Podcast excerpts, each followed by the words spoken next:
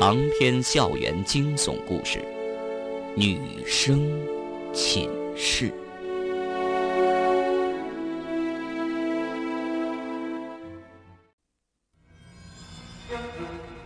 方圆伸手去推地下室的铁门，铁门竟然再一次的被人锁住了。没想到，自己竟然真的踏入了同一个陷阱。到底是谁设置了这个陷阱呢？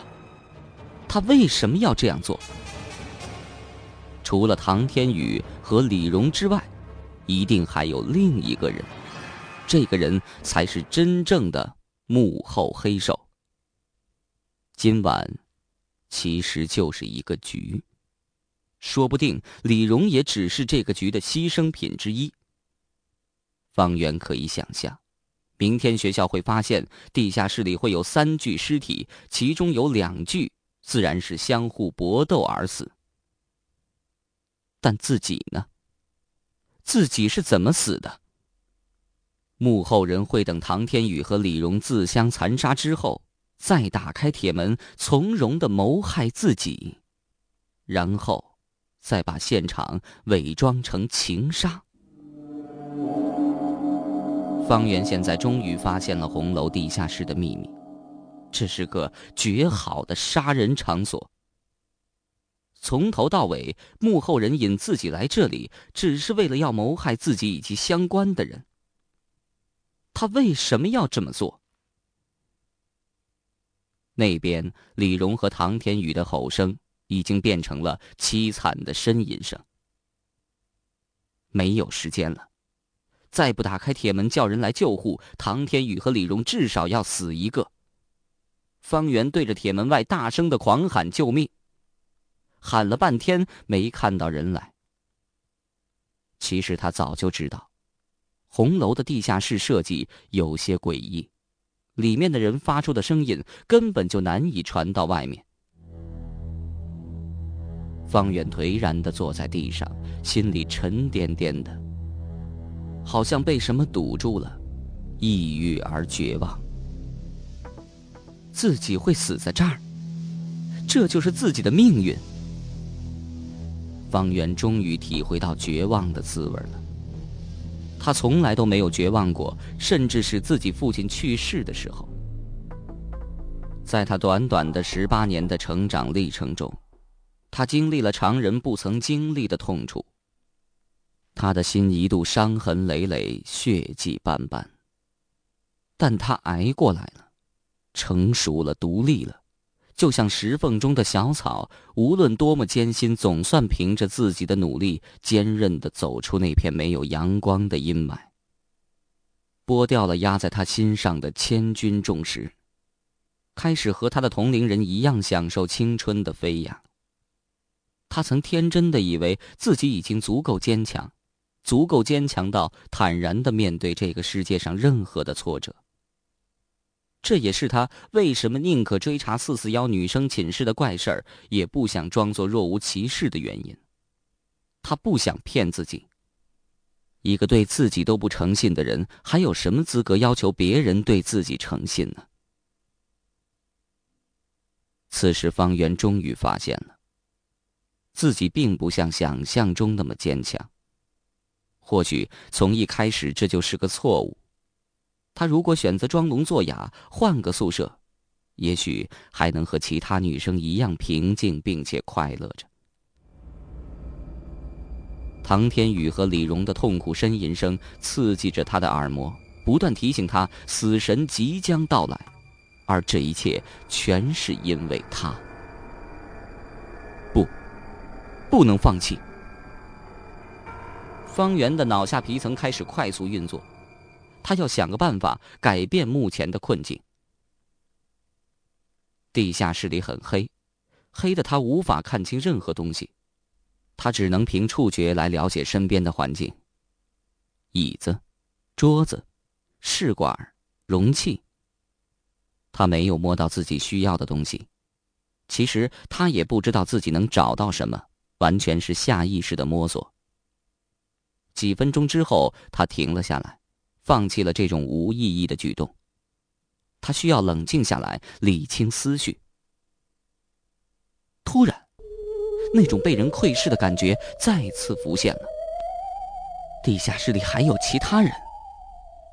那个锁门的人还在地下室里。不可能的。他不会愚蠢到把自己也反锁在这里面吧？如果不是，那是什么？肯定有什么东西在看着自己。方圆的背后凉飕飕的，他莫名的想到了鬼。如果一个人死在那儿，变成了鬼，是不是还喜欢在他死的地方徘徊？许燕的鬼魂，还有那些陌生干尸的鬼魂。方圆似乎听到许多奇形怪状的东西无声的冷笑，他们在笑。方圆低声的喊了一句：“是谁？谁躲在那儿？”没人答应。那种被窥视的感觉却不见减弱，反而更加强烈了。方圆换了一种口气，轻柔平和：“出来啊！”不要怕，我也在这里。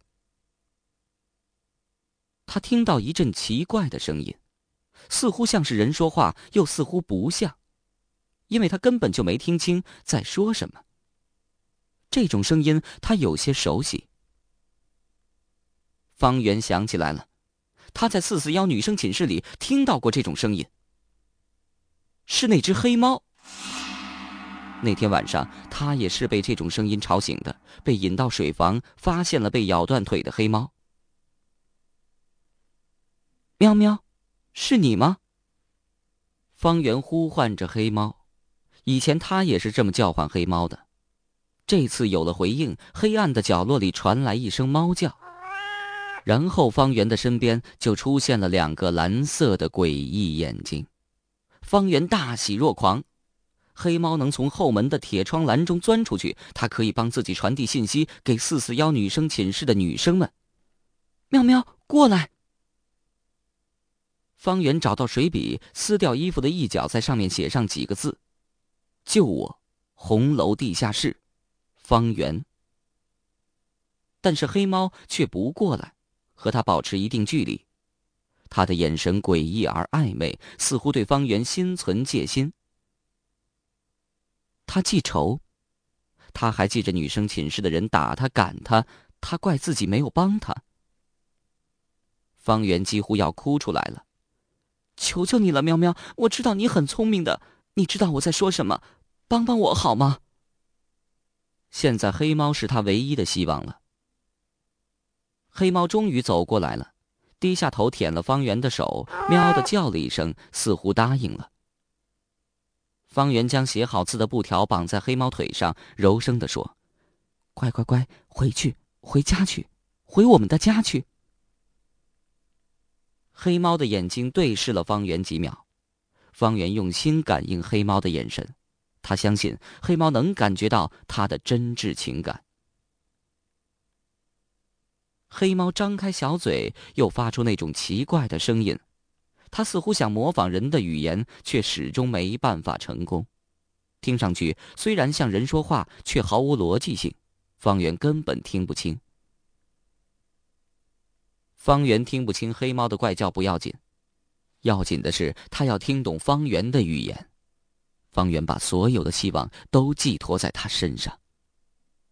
黑猫似乎真的听懂了方圆的意思，怪声过后，亲昵的蹭了蹭方圆。悄无声息的跳进了黑暗中，转眼不见了。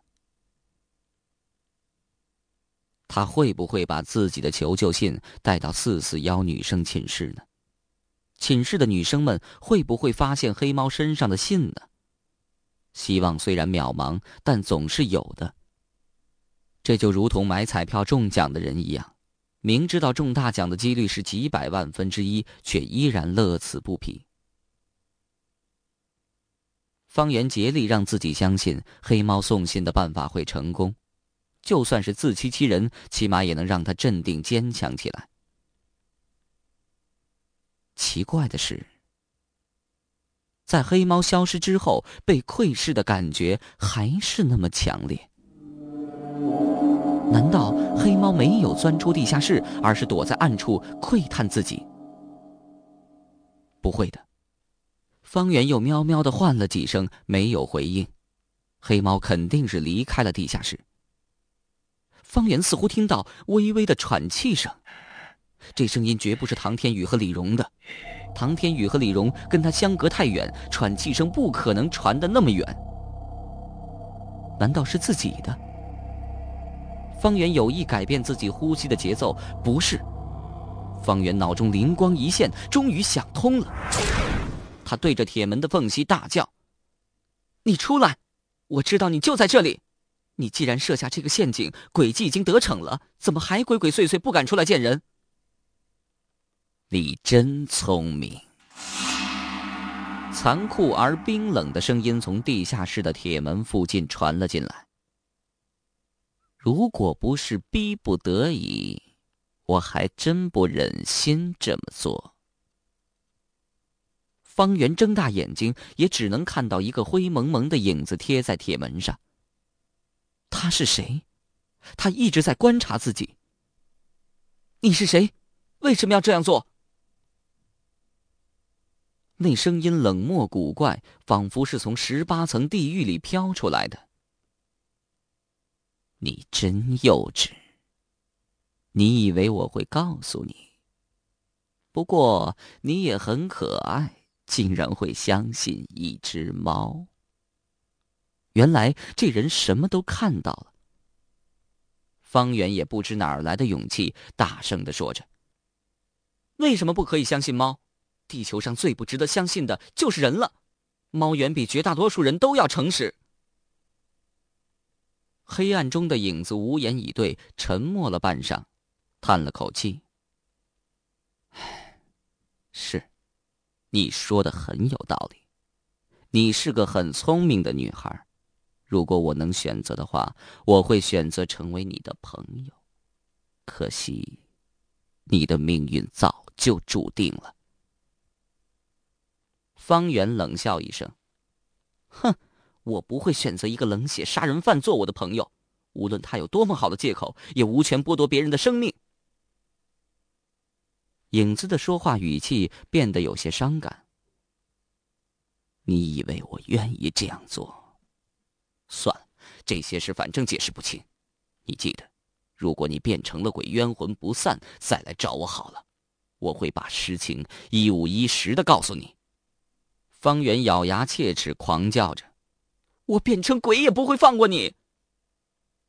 影子反而笑了，没想到这么俗的对白，你竟然用来威胁我。好了，谢谢你的提醒。虽然我不相信那只黑猫，但我还是不想冒险。我再给你两分钟，你祷告吧。祷告？他真要下毒手了？他要怎么对付自己？他会打开门进来？不会。他不会用这种愚蠢的办法的。忽然，空气里漂浮起一种熟悉的味道，是汽油。方圆终于明白了，他竟然想要狠毒的烧死自己。两分钟，方圆的生命只有两分钟了。这种残酷的现实，又有几个人能承受？就算黑猫能顺利的帮他送求救信给四四幺女生寝室的同学们，现在也来不及了。他应该怎么办？方圆急中生智，突然间喊了一声：“原来是你！”影子愣了一下，接着笑了：“哼，你想拖延时间？没用的，我不会上这种当。”方圆也是冷笑：“你以为我骗你？我知道你是谁。”哦，那你说说看。影子在嘲笑方圆。他不相信方圆怎么可能知道自己的身份呢？一切都在他的控制之下，按照他的计划有条不紊的进行。这是一个完美的陷阱，可以轻易的毁灭踏入陷阱之中的方圆、唐天宇、李荣三个人。他甚至有些遗憾，没有人分享他的得意。方圆却没时间去考虑影子的心思，他的脑细胞在飞速运转着。从头到尾，这就是一个陷阱。如果我没猜错的话，李荣也是受害者。那引我来红楼的李荣就不是真的，是你假扮的。许燕自杀那天晚上，李荣确实来图书馆借书。你能模仿他的衣着，而且还能拿到只有他才有的地下室钥匙，说明你和他很熟。今天晚上，你只是故技重施，再次假冒李荣，把我引到红楼里。唯一不同的是，你这次把李荣打晕了，扔在地下室，让他和唐天宇自相残杀。刚才我一直觉得你的声音怪怪的。你一定故意换了声调跟我说话，你又不敢走到我面前让我看清你的容貌，所以我很可能见过你。影子沉默了，方圆知道自己肯定猜中了。我所认识的人当中，熟悉李荣的男人只有一个，那就是你，万海。万海低低的惊叫了一声，显得十分惊讶。他嘴里虽然夸方圆聪明，却没想到他会聪明到如此地步，这么短的时间内就能识破自己的身份。万海轻声的叹了一口气：“方圆，你实在是个可怕的女孩，聪明的可怕呀！要知道，现在的男人都喜欢女孩漂亮一点、单纯一点，女孩天生就是用来被男人骗的。”你这么聪明，只会让他们觉得可怕。好在，你也不用再为这个烦恼了。说完，万海狞笑几声，弯腰往地下室里倒汽油。方圆站在铁门口，脚底湿漉漉的，半透明的汽油从门下缝隙里流进来，顺势铺开。方圆没有往后退，任由汽油浸湿了自己的鞋子。不管他怎么退，他都没办法躲避即将到来的焚身烈火。方圆悠悠的说：“望海，我知道我快死了，在我临死前，你能不能回答几个问题？”望海望了一眼红楼到地下室的楼梯，确定没有人进来。红楼的设计有点古怪。地下室的声音传不到上面去，但是红楼通道的声音却能清晰的传到地下室里。据说这个地下室以前的用途是用来躲避战乱的，红楼和地下室的楼梯处原来是有道封闭的暗门。打火机亮了，望海的脸在火光中闪烁不定，他优雅的点燃了一支烟，深深的吸了一口，冷冷的说。你问吧，我给你一支烟的时间，就算是我对你的补偿吧。没想到望海真的答应了，也许真的如他所说，他对自己有些愧疚，毕竟自己跟他无怨无仇。要问些什么呢？真要问了，方圆却不知道要问些什么好。这些日子他的遭遇确实太离奇了。疑惑实在太多，方圆就决定单刀直入。为什么要杀我们？为什么要杀你们？这个问题太复杂了，叫我怎么回答呢？我如果说迫于形势，不得不这样做，你会信吗？方圆叫起来：“当然不信！什么形势？难道有人逼你杀人？”万海显得十分诧异，当然有人逼，你真不知道。是谁？就是你呀！万海恶狠狠的说：“如果不是你多管闲事儿去找许燕追查程立自杀事件，我又何必费尽心机来做这一切呢？”方圆还是不相信，你说谎，关我什么事？难道当年程立不是自杀，是你杀的？望海咧开嘴笑了：“你错了，程立是自杀的，当时我就在场。程立自杀的时候，望海在现场，这怎么可能？所有程立自杀事件的版本当中都没有提到这一点。望海又是怎么逃离现场的，逃脱警方和学校的追查？”方圆想不通。程立自杀的真相是什么？他是在四四幺女生寝室跳楼自杀的。这么说，你当时就在四四幺女生寝室？你怎么进去的？你跑到那儿干什么？我当然是去陪他自杀的。那时候他已经有些疯疯癫癫了，一个劲儿的钻研什么玄学。他和李荣分手，又被唐天宇拒绝，受此打击，整个人都变了。就我当时的条件，要钱没钱，要长相没长相，要财分没财分，根本就得不到女生的青睐。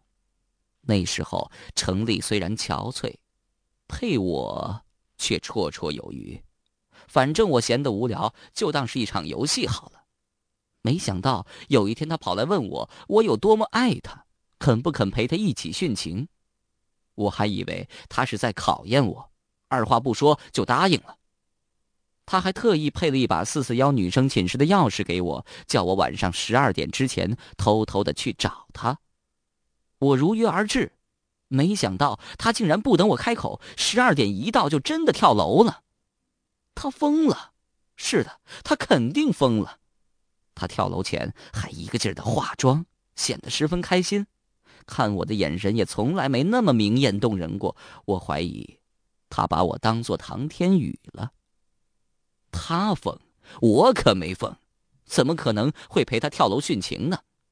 我偷偷的溜回自己寝室，假装什么事都没有发生过。方圆还是不明白，如果成立自杀事件真的是疯了殉情自杀这么简单，万海又为什么要费尽心机来对付自己？你骗我！如果成立是自杀的，你为什么要这样做？万海冷笑一声：“哼，你以为在这种情形下，我还有必要去编谎话骗你？你也未免太高估了自己了。”万海说的没错。他的确不用说谎了，对一个要死的人说谎没有任何意义。方圆在他眼中就是个死鬼。程立自杀的背后还有什么不为人知的内幕吗？而这，才是万海费尽心机布下陷阱，想要谋害自己的真正原因。李荣和唐天宇不过是自己的陪葬品，万海真正的目标一直是自己。李荣早在他掌握当中，唐天宇的出现是意外，他故意撞击地下室铁门，把两个人引过来。在方圆守在铁门时，他故意从某个角落跑出来惊吓他。他果然中计，不敢一个人守在铁门。无论是他一个人，还是他和唐天宇一起去地下室的里间查看，结果都没有区别。他必然会被躲在地上血流不止的李荣吓到，唐天宇必然会过去帮他。而他必然能找到机会溜出地下室，并且锁上铁门。既然你没说谎，那你说，你为什么要杀我？方圆总算找到问题的症结所在。万海突然冷笑，阴森森的说：“我也想告诉你，可惜时间到了。”万海的香烟快要燃尽，他吸了最后一口，准备把它扔进汽油里。方圆急了，大声叫起来：“万海，你别乱来！你跑不了的！你听，有人来了！”万海摇了摇头，似乎无限惋惜。方圆，你就认命吧，放心吧，很快就结束。他还想继续说下去，突然察觉到什么，浑身一震，后面的话生硬的停止了。一阵清晰急促的脚步声从他头顶上传了过来，是红楼通道的脚步声。如果他点燃汽油从地下室离开，必然要经过红楼通道，遇上那个人。这么晚了，谁会来红楼？来的人又是谁？万海突然感到天旋地转。无论来的人是谁，只要他走向地下室，计划的一切就成为泡影，自己的阴谋必然败露。他一直劝方圆认命，可此时他深深体会到那种宿命的可怕，席卷而来，无孔不入，无处躲藏。